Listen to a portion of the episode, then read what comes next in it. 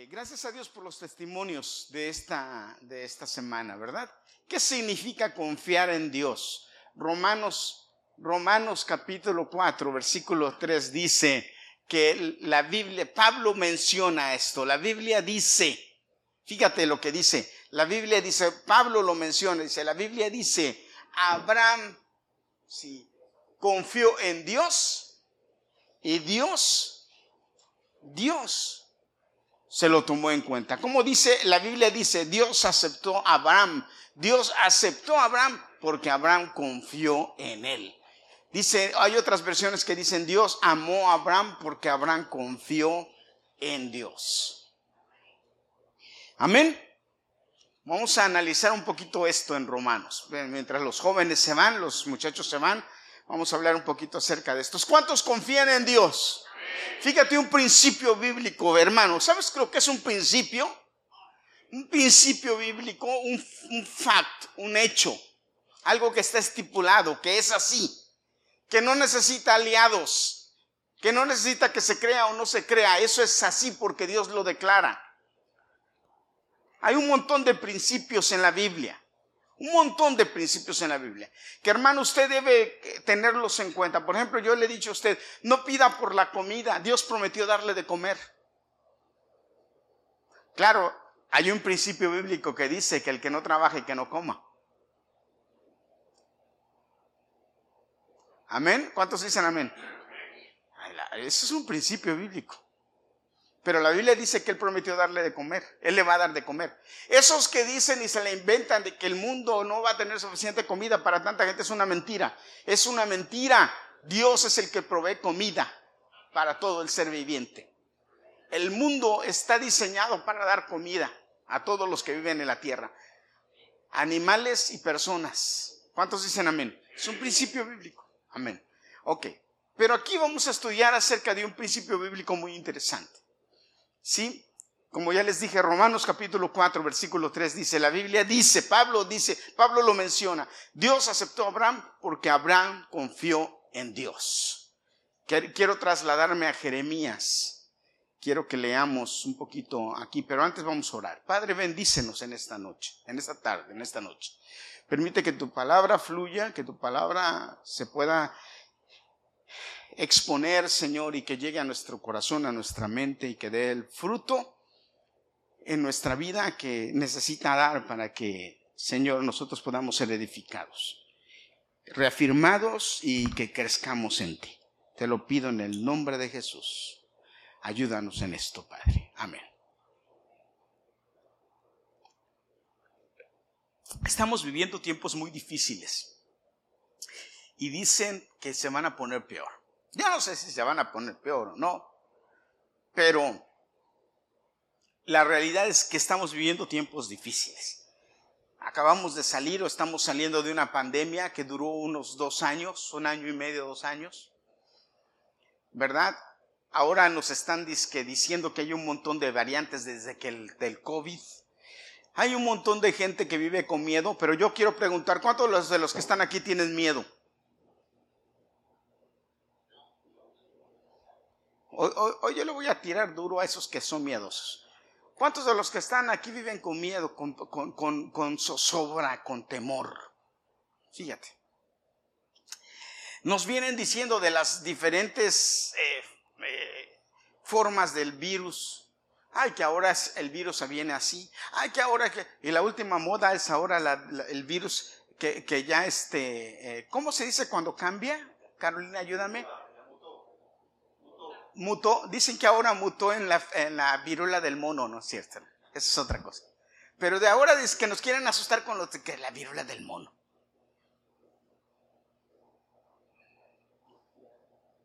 Ya empezaron en Nueva York y que, ya, la quieren declarar estado de emergencia, que la viruela del mono. Ya, ya estoy esperando que los dominicanos saquen hasta un merenguito de que la viruela del mono y la viruela del mono. Porque eso saca merengue de todo, ¿sí o no?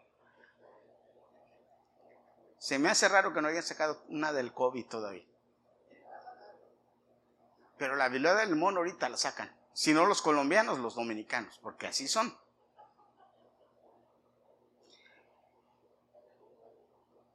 Nos quieren asustar con todas esas cosas. Y luego para colmo de males, dice que la recesión. Ahora yo les pregunto, ¿de verdad estamos de mal, mal en peor? ¿Estamos en una situación mal? ¿De verdad usted, hermano, cree la situación esto? Eh. Ahora, ¿qué dice la Biblia de esto? Romanos, Romanos capítulo 4, versículo 3, Pablo dice que Abraham confió en Dios y Dios lo aceptó por eso. Pero fíjate lo que dice Jeremías capítulo 17. Escúchame, no abras tu Biblia, si quieres anótalo para que lo leas en tu casa, pero escucha, porque esta es una declaración importante que tú debes saber. No debemos vivir en maldición. Nosotros como cristianos debemos aprender a vivir en bendición. Porque nosotros como cristianos en ocasiones le damos pie al diablo y nos echamos maldiciones encima sin saber que estamos siendo malditos por nuestra actitud, por nuestra forma de vivir, por nuestras actitudes, por lo que a veces declaramos. Debemos aprender a confiar y a conocer, primero a conocer y después a confiar en lo que la palabra de Dios dice. Dios dice, no te dejaré ni te desampararé. Contigo estaré, ¿cuándo? En la angustia. Fíjate, en la angustia. Porque de buenas ni te acuerdas, pero en la angustia que luego, luego, ay Señor. Hasta los ateos les sale de Dios. Créamelo, hermano, créamelo, hermano, porque mire, a mí me tocó estar en terremotos en México. A mí me tocó estar en terremotos en México y me tocó ver a la gente atea, a la gente mala, que el terremoto empiezo y la tierra se empezó a mover y los primeros que se pusieron de rodillas fueron ellos. Pero si no hay terremoto y no hay, ni se acuerdan. ¿A ustedes no le, nunca le tocó? Ah, a mí sí me tocó, me tocó ver eso. Pero mira lo que dice, mira lo que dice Jeremías 17. Yo, el Dios de Israel, declaro. ¿Quién? ¿Quién declara? El Dios de Israel, el Dios en el que creemos. El Dios el que usted cree, el que yo creo. Amén. ¿Cuántos dicen amén? Jesucristo es el Señor. Fíjese lo que dice. Maldito quien confía en los demás. Maldito quien confía en sí mismo. Maldito quien se aleja de mí. Sean como las espinas del desierto que nunca disfrutarán del agua que viven en tierras áridas donde nada crece. ¿Quiénes son malditos? Mira, los malditos, aquellos, ¿sí? ¿Sí? Que confían en los demás. Ay, es que yo le tengo mucha fe a mi jefe.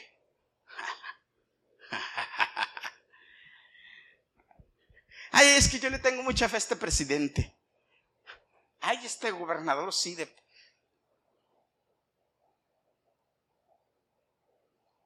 Maldito el que confía en sí mismo. Es que yo sí, eh, que, yo sí, que, como dicen en México, yo soy Juan Camaney. Como dicen Juan Camaney, le dice, masco, chicle, bailo, tango, eh. hasta chifle. Y son unos bonos para nada.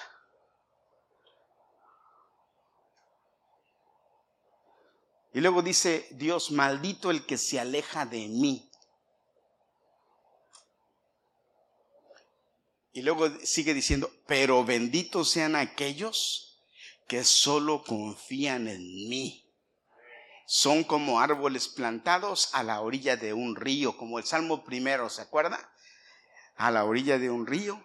Extienden sus raíces hacia la corriente, al calor, no, el calor no les causa ningún daño, sus hojas siempre están verdes y todo el año dan fruto. ¿Quién es ese? El que confía en Dios. ¿Cuántos dicen amén? Un hombre maldito es una persona que, que, que no confía en Dios. Pero el hombre bendito es aquel que confía en Dios. Hermano, simple como eso, simple como eso. ¿Quieres ser bendito? Confía en Dios. ¿Quieres ser maldito? No confíe en Dios. ¿Qué quiere usted ser? ¿Qué elige ser? ¿Qué desea ser? Es un principio muy poderoso. La prueba de la bendición o la maldición. Tenemos que confiar en Dios. Y lo hacemos porque hay una promesa. Él les prometió estar con nosotros. Él prometió estar con nosotros. Y cuando Él prometió estar con nosotros, Él prometió estar con nosotros para bendecirnos, para protegernos, para ayudarnos. ¿Y cuándo es que vamos a, estar, a necesitar de Él, hermanos? Cuando las cosas no van bien, como estos días. ¿Mm? Ahora, para poder confiar en Dios, hermano, usted y yo necesitamos conocerlo. Porque es verdad, es muy difícil confiar, confiar en alguien que no conoces. Porque miren, usted, ¿cuántos de ustedes me conocen? A ver, ¿cuántos de ustedes me conocen? Eh, eh, pueden, pueden de verdad decir que me conocen. Levante la mano, quiero verlo, de verdad. ¿Cuántos de ustedes me conocen? ¿Eh? Ok. Ok. Pues yo, por ejemplo, voy con Inés y le digo, Inés, necesito que me prestes 500 dólares. ¿Qué harías, Inés? ¿Mm? Si yo vengo con Juan y le digo, Juan, necesito 500 dólares. Yo vengo con Adolfo, Adolfo, necesito 500 dólares. ¿Me los prestarían, hermanos? ¿Eh? ¿Eh? Carlos, yo vengo y te digo, Juan Carlos, necesito 500. Por eso es que no, también yo me fijo a quién se los pido. Si yo vengo y le digo a Carlos, Carlos, me prestas 500 dólares. Pero, pero nosotros prestamos de acuerdo a lo que conocemos. Nosotros, no, si me conoces, pero si viene una persona, oiga, pues, yo siempre he dicho que nosotros debemos prestar con la idea de que a lo mejor no nos devuelven lo que prestamos.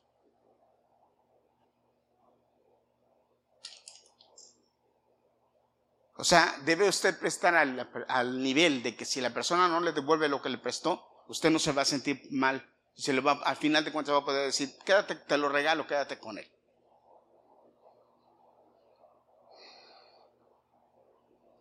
Pero verdad, usted le, usted le presta de acuerdo al conocimiento que tiene de la persona. De hecho, los bancos hacen lo mismo. Si no lo conocen, no le prestan. Necesitan tener un conocimiento de quién es la persona para prestarle. Hermano, para usted confiar en la gente necesita conocerla. ¿Cuántos dicen la verdad que sí? Entonces usted para confiar en Dios necesita conocerlo. Y su fe va a crecer de acuerdo al conocimiento que tenga de Dios. Pero le tengo una noticia. Algo muy importante. Debe empezar a confiar en Dios, aunque sea sin conocerlo. Porque eso va a hacer que usted le conozca más. Eso pasó con Abraham. De repente Abraham, Dios se le presentó a Abraham, le dijo, sal de tu tierra y de tu parentela, vea donde yo te mostraré. Abraham no conocía de Dios, no sabía quién era Dios. Sin embargo, lo oyó y le obedeció. Le hizo caso y se fue. Y eso le valió a Abraham para que Dios dijera, te voy a apoyar en todo y voy a hacer una descendencia grande de ti y tú vas a ser diferente. Y ven. Y entonces lo llenó de bendiciones. Pero hermano, nosotros tenemos la facultad de poder conocer quién es Dios.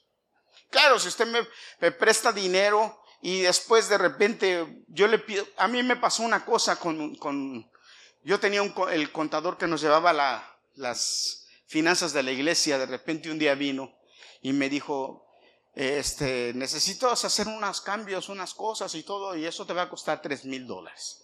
Y cuando yo vi que yo me quedé así, dije, pero ¿por qué? Y él me hizo un cuento y un rollo y todo. Y yo, total, que yo le dije, bueno, pero eso va a arreglar la situación. Sí, me dijo. Pero además necesito algo. Y cuando, ¿qué pasó? Necesito que me prestes cinco mil dólares. Le dije, yo no tengo, no me dice, pero tu iglesia sí, préstamelos. Y yo me quedé mirando y dije, no, pero es que yo no te puedo prestar tanto dinero. Mira. Entonces me dice, no, pero ok, dame los tres mil dólares que te estoy cobrando por el trabajo que te voy a hacer y dame dos mil más. Y yo me quedé pensando y le dije, ¿y esos dos mil? Bueno, me dice, esa cuenta de trabajo, yo después con el trabajo total, para no hacerles la historia larga, es que yo le di los cinco mil dólares. Ese fue el final de los tratos con ese hombre. Después ya, ya no me contestaba las llamadas. Después ya lo llamaba para consultarlo y ya no me contestaba. ¿Y qué pasó? Ahí me empecé a dar cuenta y dije, ya me transo. ¿Mm? ¿Qué pasaría si, por ejemplo, yo voy con Lucy y le digo, Lucy, préstame tres mil dólares? Y Lucy me dice, sí, porque me conoce. Pero a las dos semanas me llama por teléfono y yo ya no le contesto. Y al mes me vuelve a llamar y yo ya no le contesto. Y luego, eh, como así le hacen algunos cuando le prestan al banco, cuando el banco les llama y no ha pagado y ya no le contestan. ¿Verdad? Empieza a ver que en nosotros, dos cosas, fíjese. La primero, la lo primero que empieza a pasar en nosotros es que empezamos a sentir frustración. Nos empezamos a frustrar, ¿por qué? Porque entonces nos damos cuenta que hicimos algo malo, que confiamos en algo que no era bueno. Y lo segundo es que empezamos a sentir zozobra y falta de paz. Pero ¿sabes qué? La Biblia me enseña a mí, hermano, que yo no debo estar afanoso ni debo tener desosiego, sino que debo estar en paz. Dice la Biblia, por nada estéis afanosos, escucha, por nada estéis afanosos, sino que si no sean conocidas vuestras peticiones delante de Dios, con toda oración y ruego. Amén. Ahora, hermano, fíjate bien lo que te voy a enseñar. Cuando nosotros vivimos bajo, frustración y sin paz, escúcheme, ¿Sabes qué, Juanito? Yo creo que esto tiene mucho micrófono. Tú me le puedes, mucho volumen. Tú me le puedes bajar, perdona que te moleste. Cuando nosotros vivimos bajo frustración y no tenemos paz, escucha bien lo que te estoy diciendo, hermano. Tú estás dejando de confiar en Dios y tú estás viviendo bajo maldición. Lo voy a repetir para que lo entiendas. Cuando tú estás viviendo en frustración por lo que sea, ay pastor, pero es que mi hijo, mire, mi hijo me tiene frustrada. Porque es que mi hijo, por más que mi hijo, déjaselo al Señor. Haz lo que tienes que hacer. Pídele al Señor por él y déjaselo a él. Cuando tú no puedes hacer nada, Dios puede, déjaselo a él. Y pastor, pero ¿cómo voy a vivir en paz cuando estoy viendo? Porque tú no vives por lo que ves, tú vives por lo que crees del Señor. Porque la fe está en creer en lo que el Señor te dice que va a hacer y creerlo. Y déjaselo al Señor. Tú haz tu trabajo. Tú haz lo que tienes que hacer. Tú cumple con lo que tienes que cumplir. Pero lo que no puedes hacer, déjaselo al Señor. Y no vivas en zozobra. No pierdas la paz. Porque cuando vives en zozobra y pierdes la paz, es porque estás dejando de confiar en Dios. Y eso hace que empieces a vivir en maldición. Yo te pregunto, ¿quieres ser bendito? Confía en Dios. ¿Quieres vivir bajo bendición? Confía en Dios. ¿Quieres vivir en paz? Confía en Dios. Porque cuando dejas de tener paz, entonces ahí empiezan los niveles de frustración a crecer, a crecer y empiezas a tener problemas y a desobedecer lo que la Biblia te dice. Por nada estéis afanosos. Cuando nos afanamos y cuando perdemos la paz empezamos a abrir puertas para que el diablo empiece a susurrar cosas negativas a nuestra mente que después al tiempo empiezas a creerlas. Y cuando empiezas a creer esas cosas, entonces empiezas a dejar de creer en lo que Dios dice. Empiezas a dejar de creer en las promesas de Dios. Empiezas a dejar de creer en el poder de Dios para transformar y para cambiar las cosas y las circunstancias a favor tuyo. Es verdad, a veces Dios se tarda, pero no se tarda porque quiere, sino porque está acomodando las cosas para bien tuyo. Ahí está la prueba de mi esposa un año. ¿Y cómo? Ahí está. Y hermanos, Dios te hace después que te rías que te rías de lo que estaba pasando antes, te ríes hermano, te ríes de alegrías porque dices, de verdad que Dios es bueno, todo lo arregla, todo lo acomoda. El otro día estaba en el trabajo, fíjate, fíjate, te voy a contar esto. El otro día estaba en el trabajo y de repente se paró un taxi y yo salgo, a, abrir la puerta del taxi. Cuando abro la puerta del taxi, encuentro una mujer en el taxi, una mujer que vivía en el, que vive en el, que vivía en el, edificio. Y la mujer estaba así. Y yo me le quedo mirando y le digo, ¿está bien? Ni podía pagar el taxi, ni podía bajarse del taxi. Entonces yo le digo, venga, yo le ayudo. Y lo primero que me dijo es, dame agua. Dame agua. Y entonces yo me le quedo mirando y le digo, yo digo, no tengo agua. Aquí no tengo agua. Entonces le digo, venga, yo le ayudo, la llevo adentro y le doy agua. Venga. Entonces ella me dice, ok, y se voltea así del taxi. Cuando la ayudo a bajar del taxi como puede, en el, se baja, pisa y se me desguanza así toda. Y yo tratando, imagínense yo, tratando de agarrarla, la, antes de mi operación la hubiera cargado, me lo hubiera cargado aquí, la met, pero después de mi operación, ya no doy para eso. Y entonces así yo tratando de ver a alguien que, del edificio que me ayudara, otro dormer o un pora que me ayudaran para meter a esa mujer al edificio. Y eh, eh, una ella es una doctora, era una doctora. Y, tratando de meterla, y tuve que, el primer señor que pasó por ahí, tuve que decirle, por favor, le dije, ayúdame a meterla. Porque es, fue de esos días que la temperatura estaba a 100 grados en la ciudad, imagínense. Y lo que esa mujer me pidiera agua y volteaba así, me veía y abría la boca así, agua. Yo le decía, no tengo agua. La metí al, el, otro señor me ayudó, yo la, la, quisimos así cargar entre las piernas, ella no quiso, me dijo, no me agarren las piernas. Y yo dije, bueno, entonces la, le metí un brazo aquí, el otro muchacho allá, iba, y ella iba con las piernas así colgadas, como cuando esos presos los llevas, ¿se ve? Así la fuimos, se la metimos allá. Entonces yo agarré mi agua y le di mi agua. No te voy a hacer la historia larga. Vino la, ambulancia, llamamos al 911, vino la ambulancia, se la llevaron y, y, la ambulancia dijo, esta mujer se está muriendo, lo que necesita es tomar agua y comer. Está deshidratada, se está muriendo. Se la llevaron al hospital, yo ya no supe de ella. A los dos días pregunté y me dijeron, ¿sí? Primero me dijeron que estaba bien y después me dijeron que no, que se murió. ¿Saben por qué se murió? Porque ella le dijeron, te vamos a devolver a tu casa, ya estás bien, te pusimos suero, pero tienes que tomar agua y comer. Le dijeron, tienes que tomar agua y comer. Ella se fue a su casa, no tomó agua ni comió, se acostó a dormir, así se acostó a dormir, pues ya no amaneció. ¿Por qué? Porque no hizo caso. ¿Qué hizo? No hizo caso. No comió, ni se alimentó, ni bebió agua. Porque la gente le dijo, tienes que comer, tienes que beber agua. Y ella no creyó, no creyó, no hizo caso. Los doctores le dijeron, te vas a poner bien si bebes y comes.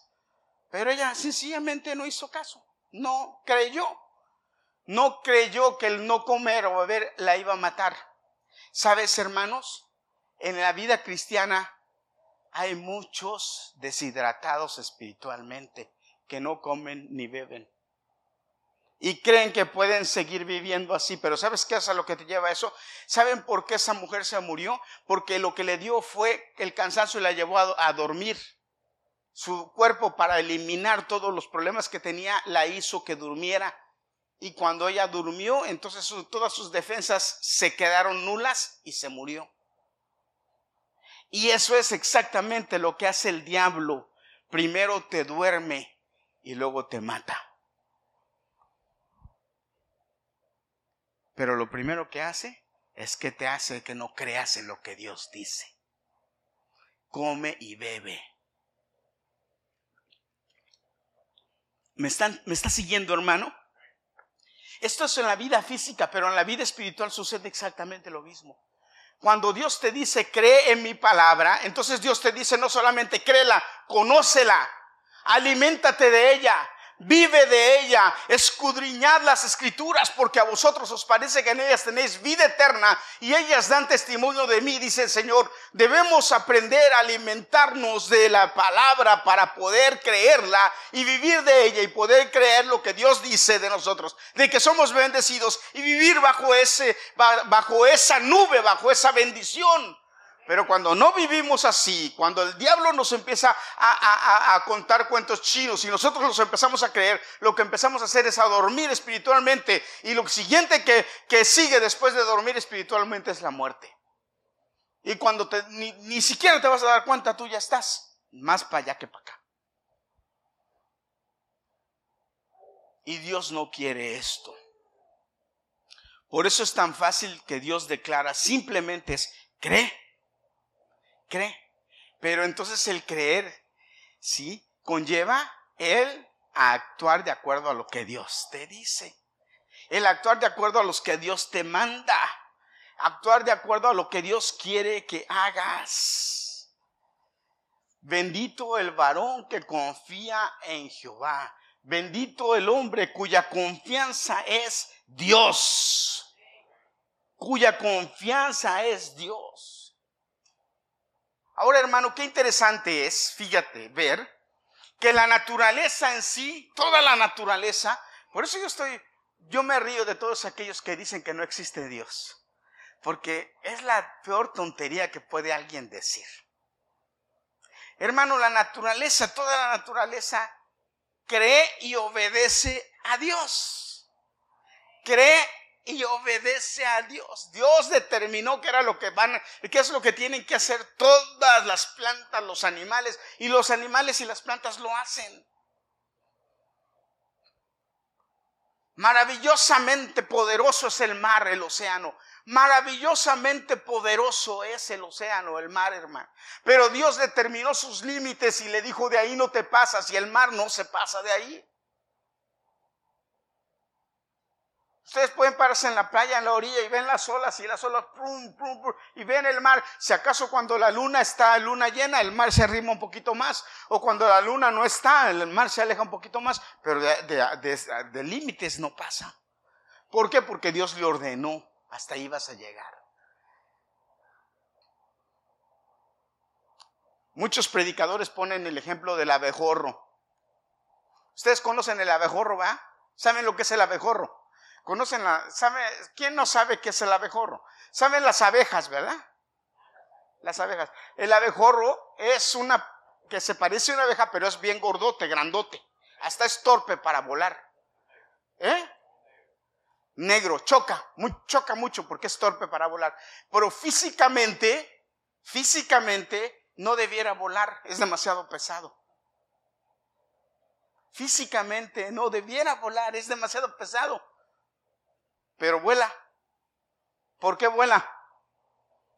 Porque Dios lo hizo para volar y vuela. Eso es fascinante. ¿Por qué? Porque le cree a Dios, porque Dios le dijo, vuela, tú estás hecho para volar. Físicamente no debiera volar. Sin embargo, vuela, porque le obedece a Dios. Y si esos animales y la naturaleza tienen esos principios de obediencia a Dios, porque le creen a Dios, porque le creen a Dios, hermanos, ¿por qué tú y yo no? ¿Por qué dejamos que el diablo eche maldiciones sobre nosotros simplemente por no creerle a Dios? No, hermano. Si las plantas pueden confiar en Dios, ¿qué más nosotros? Ahora, hermanos, en la humanidad, en la historia, siempre ha habido ciclos buenos y malos. Siempre ha habido momentos buenos y malos. Siempre ha habido etapas buenas y malas. Siempre ha habido tiempos de escasez y de abundancia. Siempre ha habido momentos en donde hace falta y en momentos en donde hay abundancia. Pero los que confían en Dios siempre van a estar bendecidos. Simplemente porque confían en Dios. Si vienen tiempos de sequía, Dios provee de la roca agua. Si vienen tiempos de hambre, Dios va a proveer de las ollas vacías aceite y pan para suplir a los que confían en Dios. Porque si lo ha hecho en tiempos antiguos, ¿por qué no lo va a hacer ahora? Lo único que Dios necesita para manifestar su poder es gente que le crea. Lo único que Dios necesita para manifestar su poder es gente que le crea. Y si tú y yo estamos dispuestos a creer, Dios va a hacer maravillas delante de nosotros. Pero tenemos que creer. Me hablaba, hablaba mi esposa de los, de los domingos de oración, hermano. De una, no es porque nosotros, es porque creemos. Oramos creyendo y Dios hace milagros. Y hemos pedido por cosas y yo le pido a Dios y le digo, Señor, manifiéstate no para que digan, ay, eh", no, sino para que crean en ti. Para que los, unos cuantos incrédulos vean y crean en ti. Una vez vino una señorita que no podía tener hijos y se había casado. Y estuvo casada con un joven y no tuvo, yo la casé y no tuvo hijos. ¿Verdad, Liliana? No tuvo hijos. Unos poquitos la conocen. No tuvo hijos. Después tuvieron problemas, se divorciaron. Y después anduvo ahí media loqueando, pero no podía tener hijos. Después se casó con otro muchacho y quería tener hijos. Y fuimos y oramos por ella y le pedimos, Señor. Ahora que tiene cuatro o cinco, ¿cuántos tiene? Ya hasta me dan ganas de mandarle una carta y decirle, ya párale. ¿Por qué? Porque si le crees a Dios, Dios tiene poder para hacer las cosas. Dios tiene poder. Serás como árbol plantado, dice, junto al río.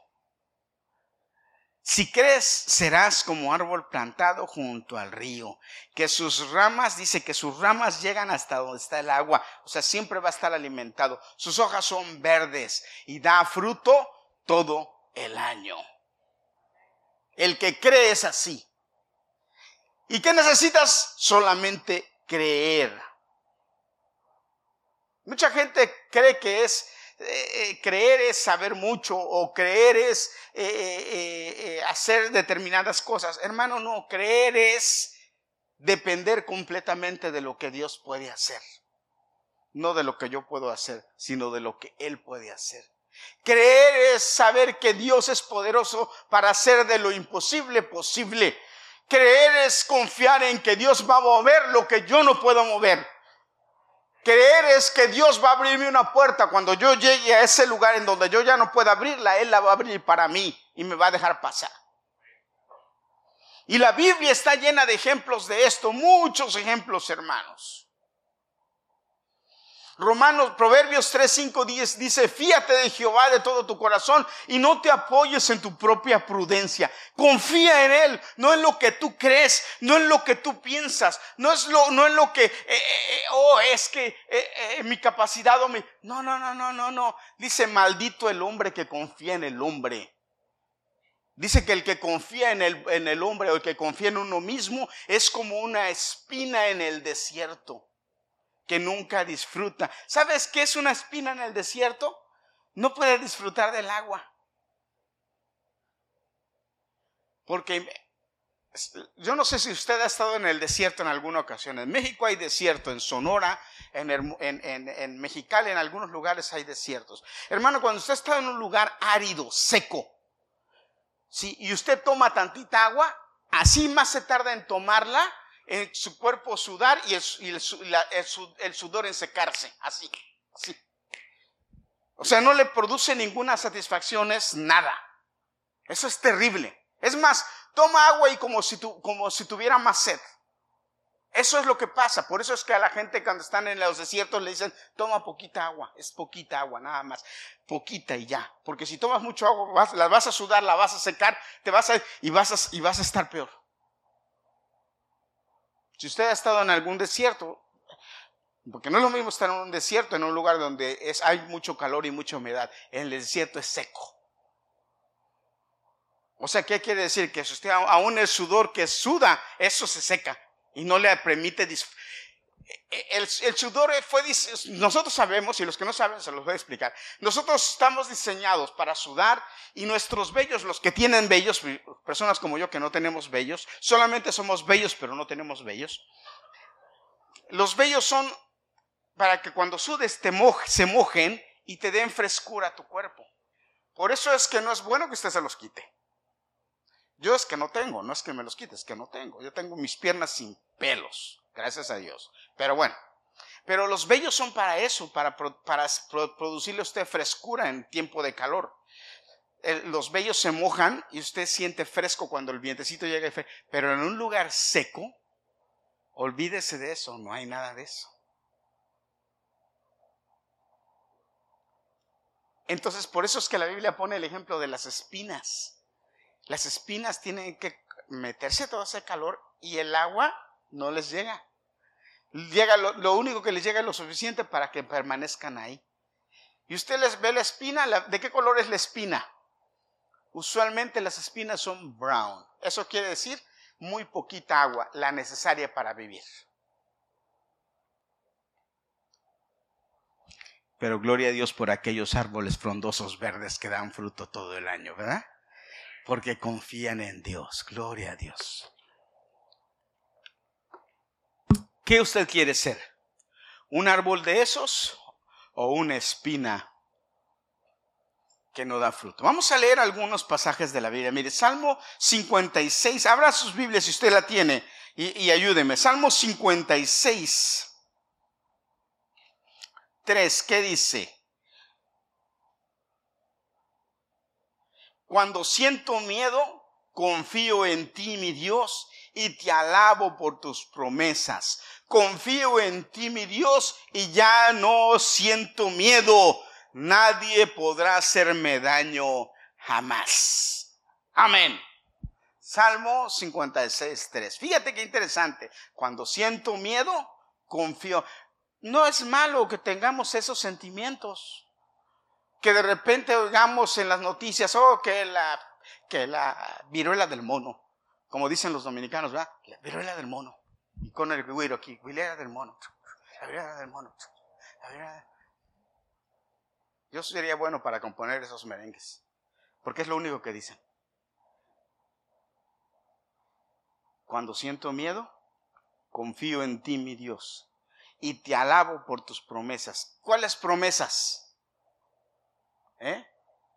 No te dejaré ni te desampararé. Necesito conocerlas. Contigo estaré yo en la angustia. Te saciaré de larga vida, te mostraré mi salvación. Aunque ande en valle de sombra de muerte, no temeré mal alguno porque tú es. Amén, gloria. Pero necesitamos conocer las promesas. ¿Cuántos dicen amén?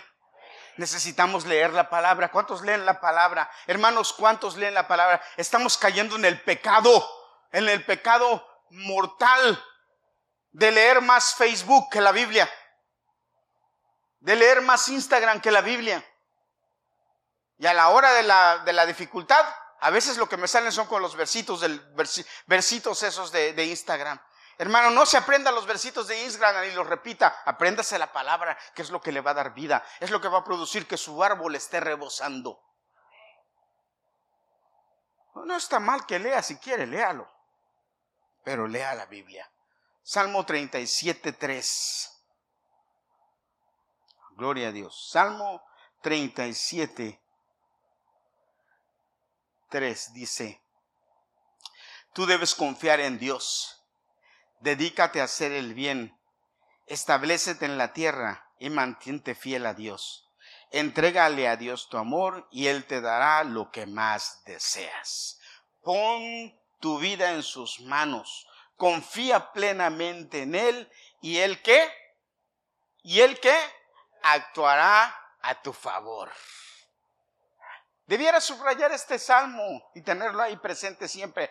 Él actuará a tu favor. Confía en Él y Él qué? Actuará a tu favor. ¿Cuántos se gozan con esto, hermano? Qué bendición.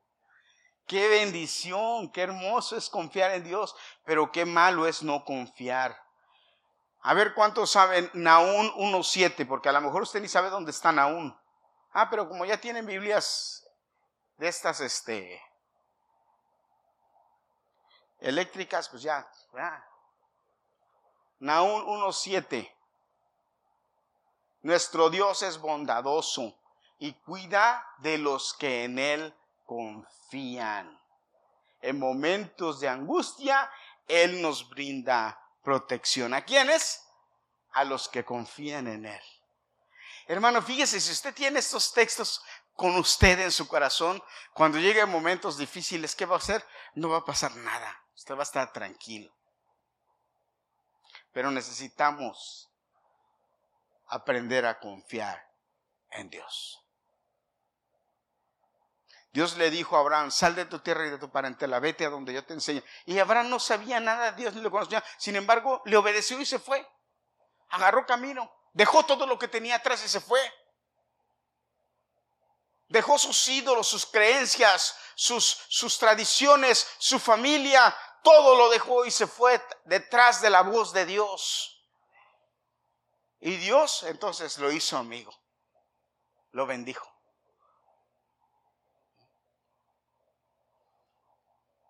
Hermano, no es fácil, pero ya no, ya no necesitamos ser como Abraham. Ya, con, ya tenemos la palabra, ya lo único que necesitamos es creer lo que la palabra dice.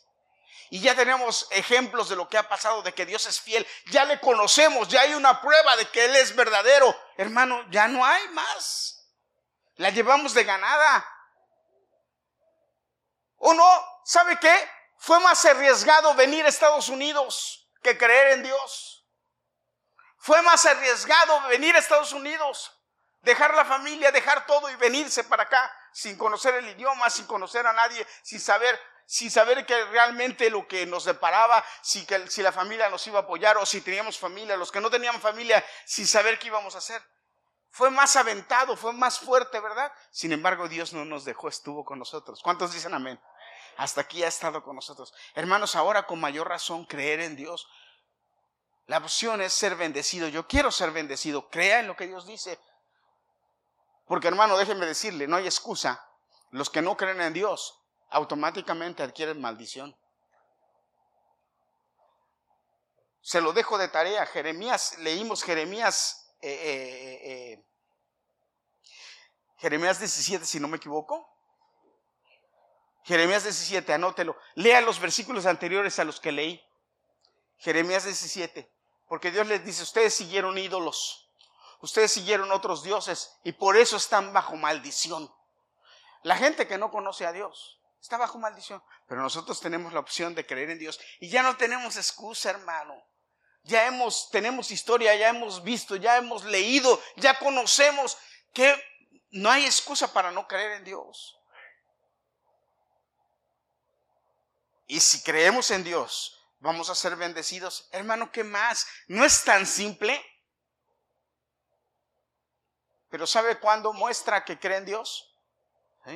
Cuando prefiere hacer lo que Él dice, cuando busca su mano, cuando busca agradar, cuando busca estar cerca de Él, cuando busca oír su voz, cuando busca saber qué es lo que quiere para mí. Cuando usted le pregunta y le dice, Señor, ¿qué hay? ¿Qué debo hacer? ¿Por dónde voy a caminar? ¿Qué? Para no equivocarme, ¿qué es lo que tú quieres? ¿Qué fruto debo dar? Señor, ¿debo dar manzanas o higos? o naranjas. ¿Qué, debo hacer?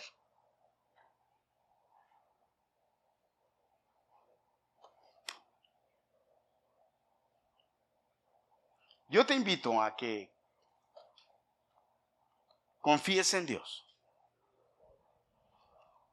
Dice la Biblia, fíate de Jehová con todo tu corazón y Él enderezará tus sendas. Fíjate de Jehová con todo tu corazón y Él enderezará tu camino. Hermano, fíjate de Jehová. En medio de esta situación, de este mundo que está revolteado y, aparentemente van de valer peor, hermanos, a ti que confías en Dios, Dios te va a mantener en un nivel que esos tormentas y ríos no te van a llegar. Mira, hay una cosa que a mí me gusta ver, aunque me impresiona mucho, pero me gusta ver en, el, internet. Es cuando estos fenómenos que están pasando mucho de deslives, que la tierra, deslives de la tierra, así se dice, no sé si estoy diciéndolo bien, deslaves de la tierra. Yo no sé si usted lo ha visto. Están sucediendo mucho en la India, en Sudamérica, está pasando mucho. Hermano, cuando eso sucede, yo me pregunto, ¿qué haces? ¿A dónde vas? Cuando la tierra se mueve y se va todo, ni para dónde correr, hermano. Eso está pasando. Pero te voy a decir algo. Eso está pasando también a nivel espiritual y social y económico también en muchos lugares, que no nos estamos dando cuenta. Pero ¿sabes qué, hermano? La única roca firme es Dios. Y estando parado en esa roca firme, nada te va a mover. Y es fácil, sencillamente es que confiar en Dios. Pero ¿cómo voy a confiar en Dios si no conozco su palabra? Bueno, hermano, búsquele, lea la palabra, aliméntese de él. No se convierta en una persona que oye la voz del diablo y le cree, porque entonces va a adquirir maldición. Créale a Dios, acérquese a él y escuche su voz. Amén. Amén. Póngase de pie, vamos a recibir bendición.